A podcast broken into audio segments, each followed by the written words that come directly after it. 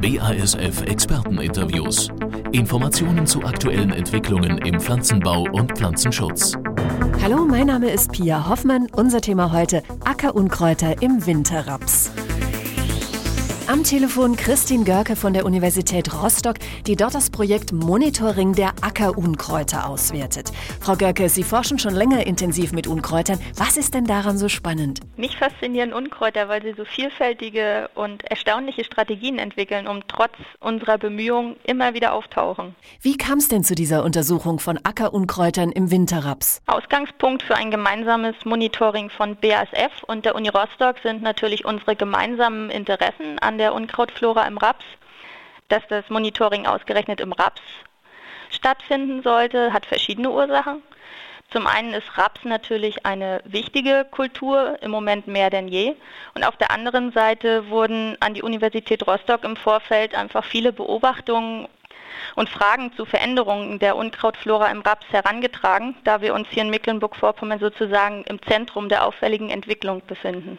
Was wird denn genau bei dieser gemeinsamen Studie von der BASF und der Uni Rostock erfasst? Erfasst wird die Artenzusammensetzung, das heißt, wir bestimmen alle vorgefundenen Unkräuter, dann ihren Deckungsgrad über den Rapsschlag, ihren Aggregationsgrad, also wie sehr die Unkrautart zur Nesterbildung neigt und ihre räumliche Verteilung über den Schlag. Daneben erhalten wir von den Landwirten eine ganze Reihe von Angaben zu dem Untersuchungsstandort und seiner Bewirtschaftung. Es beteiligen sich ja bis zu 120 Landwirte an diesem dreijährigen Monitoring.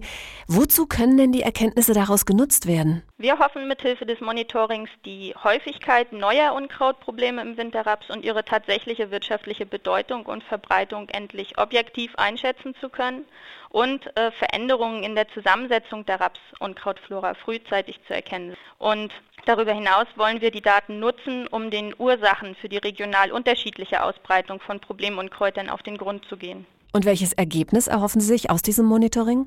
Ein wesentliches Ergebnis des Monitorings sollen Verbreitungskarten sein, die für ausgewählte Problemunkräuter die Häufigkeit und die Stärke des Auftretens über das gesamte Bundesgebiet visualisieren können. Welche regionalen Unterschiede konnten Sie denn feststellen? Für die häufigsten äh, Problemunkräuter wie geruchlose Kamille, Quecke, Ackerkratzdistel oder Kleppenlabkraut gibt es eigentlich kaum nennenswerte regionale Unterschiede in der Befallshäufigkeit. Jedoch gibt es Bundesländer, in denen die genannten Unkräuter im Mittel höhere Deckungsgrade erreichen als in anderen. Bei den selteneren oder sogenannten neuen Unkräutern sieht das Bild etwas anders aus. Hier gibt es zum Teil wirklich deutliche regionale Schwerpunkte. Konnten Sie denn auch feststellen, welche Problemunkräuter zunehmend auftreten? Ich denke, man kann schon von einer Anreicherung solcher Unkräuter sprechen, die weniger gut bekämpft werden können. Und daneben konnten sich in jüngerer Zeit offensichtlich vor allem typische Ruderalpflanzen erfolgreich im Raps etablieren. Dieses dreijährige Monitoring endet jetzt im Sommer 2008.